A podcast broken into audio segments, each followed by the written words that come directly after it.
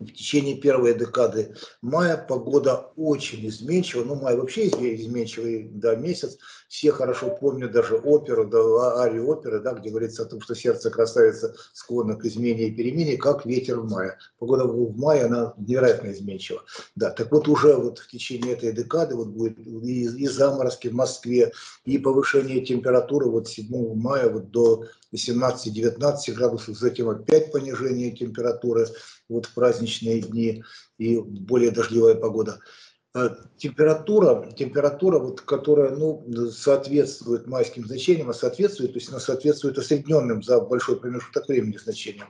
Вот прогнозируется, да, начиная со второй половины мая, когда дневные температуры уже будут в основном в диапазоне 17-20 градусов. 17 Это нормально, это не очень высокая. Это хорошая температура, комфортная.